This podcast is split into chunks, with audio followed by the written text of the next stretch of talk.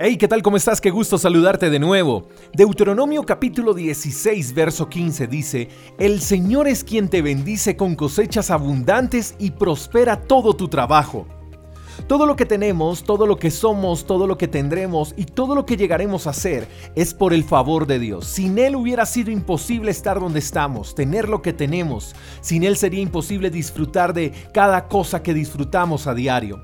Por Él tenemos trabajo, por Él tenemos empresa, por Él tenemos hijos, por Él tenemos una esposa, por Él tenemos familia, por Él podemos respirar, por Él podemos ver, por Él nuestro corazón puede palpitar, por Él existe el sol, el día, la noche, por Él dormimos, por Él despertamos, por Él, por Él, por Él y solo por Él.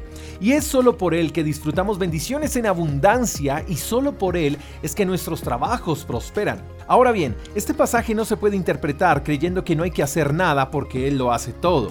Y quiero dejarlo claro porque conozco personas que creen que con solo confiar en Dios y orar Dios los prosperará y se quedarán esperando porque a la fe y a la oración hay que sumarles la acción. O sea, está bien creer y orar porque las bendiciones lleguen, pero si no trabajamos no pasará absolutamente nada. Dios prospera nuestro trabajo de acuerdo a nuestra disciplina y diligencia en Él. Pero también hay que dejar claro que cuando somos disciplinados, diligentes, madrugadores, esforzados, dedicados, puntuales y demás, y llegan bendiciones abundantes y la prosperidad a nuestras manos, no podemos creer que todo eso que obtenemos fue por nosotros y que Dios no tuvo nada que ver en el asunto, porque si prosperamos es por Él y por la diligencia que le ponemos cada día a nuestro trabajo. Así que hoy hay que inyectarle a todo lo que hacemos actitud, diligencia, pasión, esfuerzo, puntualidad, responsabilidad, fe.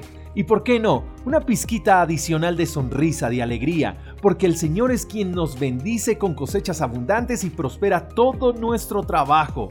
Todo lo que tenemos se lo debemos a Él, es por Él y debe ser también para Él. Dios nos bendice, mi querido amigo, con cosechas abundantes, no escasas. Espero que tengas un lindo día, te mando un fuerte abrazo, hasta la próxima. Chao, chao. Gracias por escuchar el devocional de Freedom Church con el pastor J. Echeverry. Si quieres saber más acerca de nuestra comunidad, síguenos en Instagram, arroba Freedom Church Call. Hasta la próxima.